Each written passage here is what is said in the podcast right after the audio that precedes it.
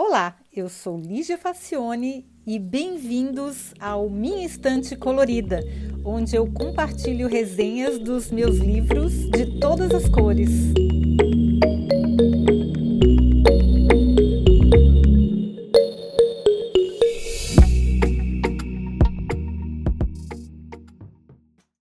Olá, hoje vamos falar sobre a linguagem das coisas.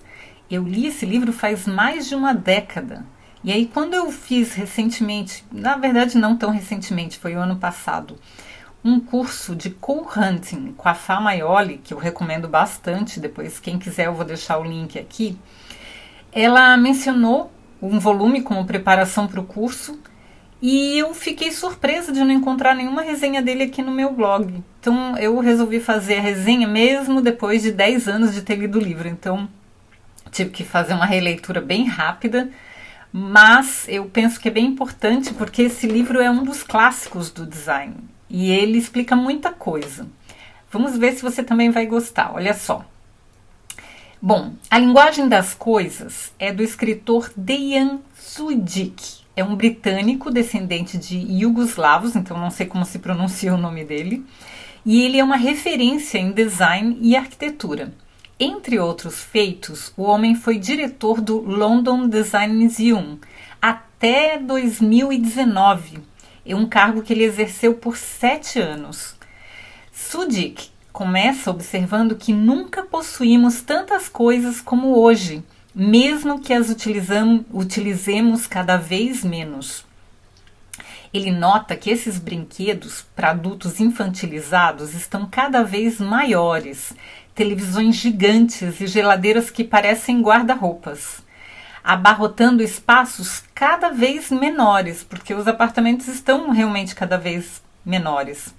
E aí ele lamenta como gansos alimentados à força com grãos até seus fígados explodirem para virar foie gras, somos uma geração nascida para consumir. Olha, gente, eu vi muita verdade nisso. Casas cada vez menores e é, gadgets ou, ou eletrodomésticos cada vez mais gigantes.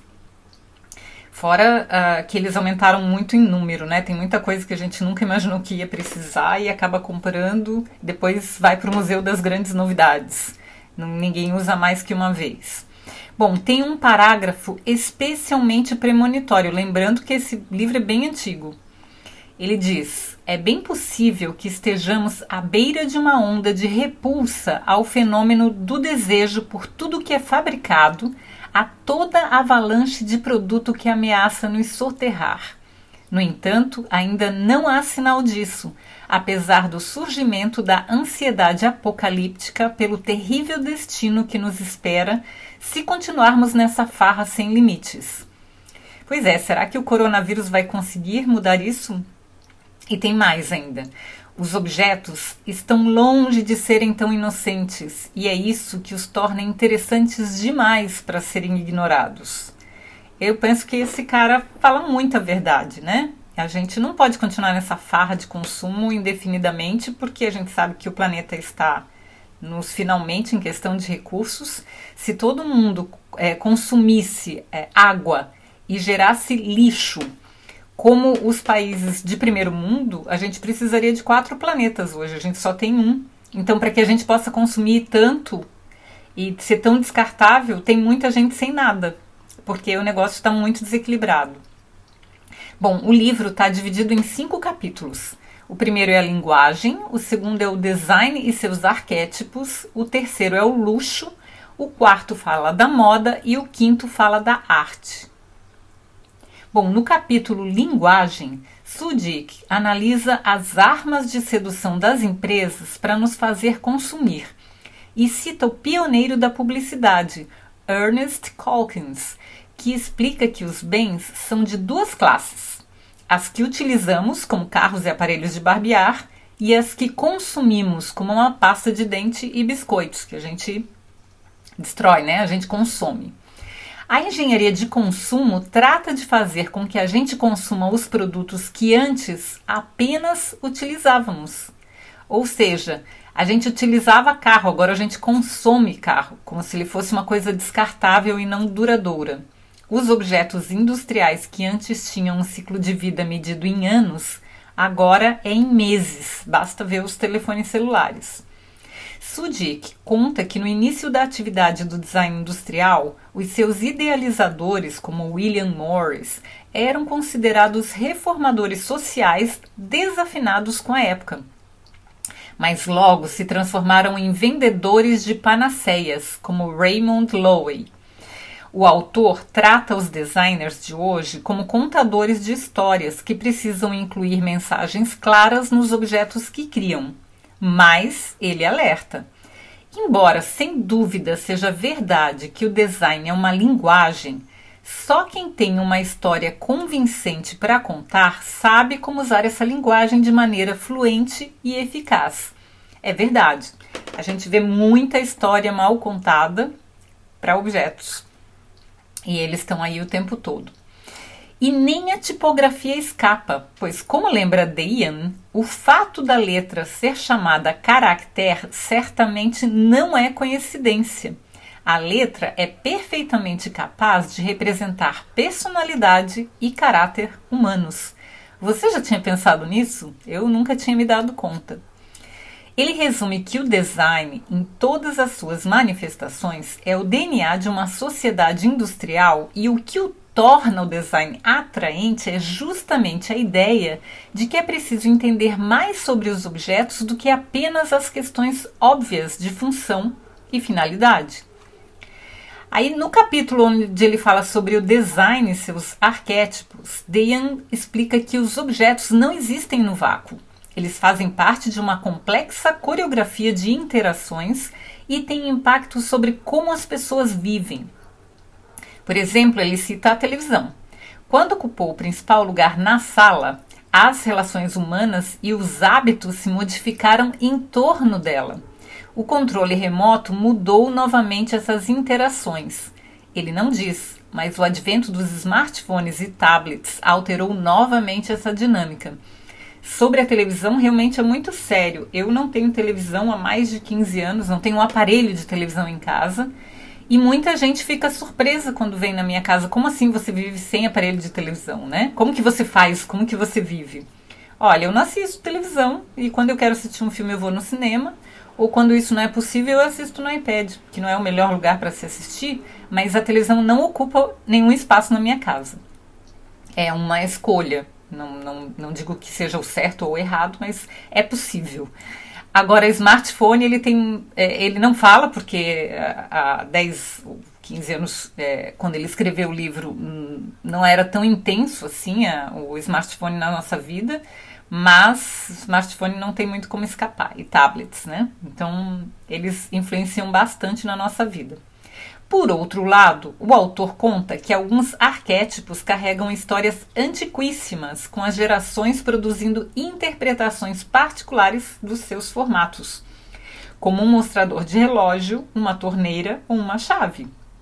Aqui ele analisa arquétipos e versões de objetos tão diversos como armas, luminárias, cédulas de dinheiro, cadeiras e carros, entre outros. Então tem muita mensagem por trás desses objetos que parecem muito simples e inocentes, mas eles não são.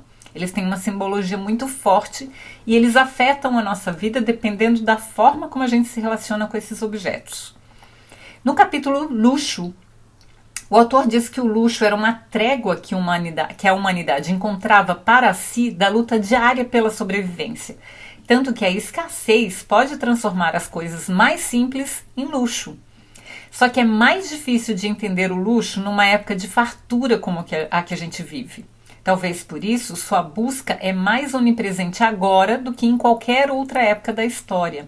Na ausência da escassez, o luxo adquiriu um papel além do signo do privilégio.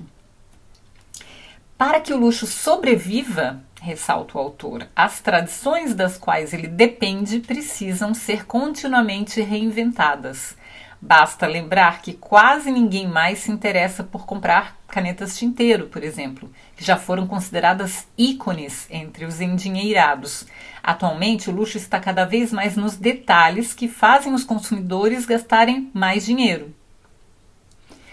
Bom, no capítulo a gente vê, né? Assim, uma calça jeans ou um boné que custam um, carro praticamente. São coisas que tão bizarras e absurdas, mas quem usa esses, esses objetos, na verdade, quer transmitir uma mensagem muito clara de que ele tem acesso e que ele é um privilegiado e que é uma pessoa que é diferente das outras. É isso que a pessoa está tentando dizer, apesar de não ser verdade. Mas essa pessoa pode se dar o luxo de jogar dinheiro no lixo.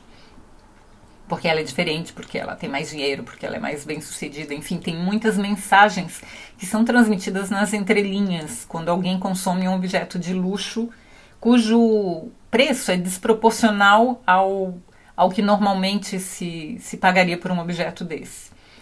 Bom, no capítulo Moda, ele explica como surgiu o fenômeno do desfile de moda, como, como uma forma de espetáculo, deixando de ser um meio para ser um fim em si, onde o mais importante que exibir as roupas é exibir a plateia de celebridades na primeira fila para consolidar a marca.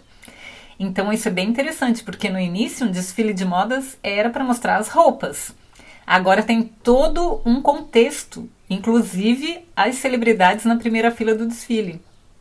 Isso é uma coisa bem interessante. É, deixou de ser um meio para ser um fim. Ele conta também que a moda, apesar de ter se transformado num colosso industrial dominado por poucos conglomerados, depende da arte, da fotografia e do cinema como referências visuais. Mas ele alerta: moda não é arte. Mas nunca antes a moda se esforçou tanto para parecer ser e ela também se alimenta avidamente da arquitetura e do design. Ele passa o capítulo tentando responder não a questão se a moda é mesmo design, mas o que a moda fez com o design. E mais, o que fez com a arte, com a fotografia e com a arquitetura. E no final ele conclui: o processo de fazer carros, eletrodomésticos e computadores tem muitas características do processo de fazer moda, um processo que não dá sinais de desaceleração. A moda é uma forma mais desenvolvida de obsolescência embutida, força motriz da mudança cultural. Por último, no capítulo Arte, o autor reflete que a separação entre arte e design talvez não seja tão acentuada como às vezes se sugere, pois o design sempre tratou de algo mais que a utilidade imediata. Ele discorre longamente sobre o simbolismo do arquétipo da cadeira, e como ela perspassa o simbólico e o funcional. No final, Sudik conclui que vivemos numa época em que nossa relação com aquilo que possuímos está passando por uma transformação radical, pois desde que surgiu como profissão independente, o design é usado para manipular o desejo. Em tempos de coronavírus, eu penso que muita coisa ainda está por se transformar, principalmente para o trabalho do designer e o seu papel nas relações de consumo. Mas como e exatamente de que forma, só o tempo dirá. Eu penso que é um livro bem importante para a gente refletir sobre o papel dos objetos na nossa vida, como é que a gente se relaciona com eles e como é que essas relações precisam se transformar para o bem do planeta e para o bem dos habitantes do planeta, né? Eu espero que vocês tenham gostado. Sempre lembrando que a resenha escrita está no link aqui na descrição do episódio e que você também pode é, é, escolher e ler e ouvir todos os episódios no site minhaestantecolorida.com. Lá tem espaço para você comentar, criticar, dar ideias e até comprar o livro em português, se você quiser. Tá bom? Espero que vocês tenham gostado e até a próxima semana.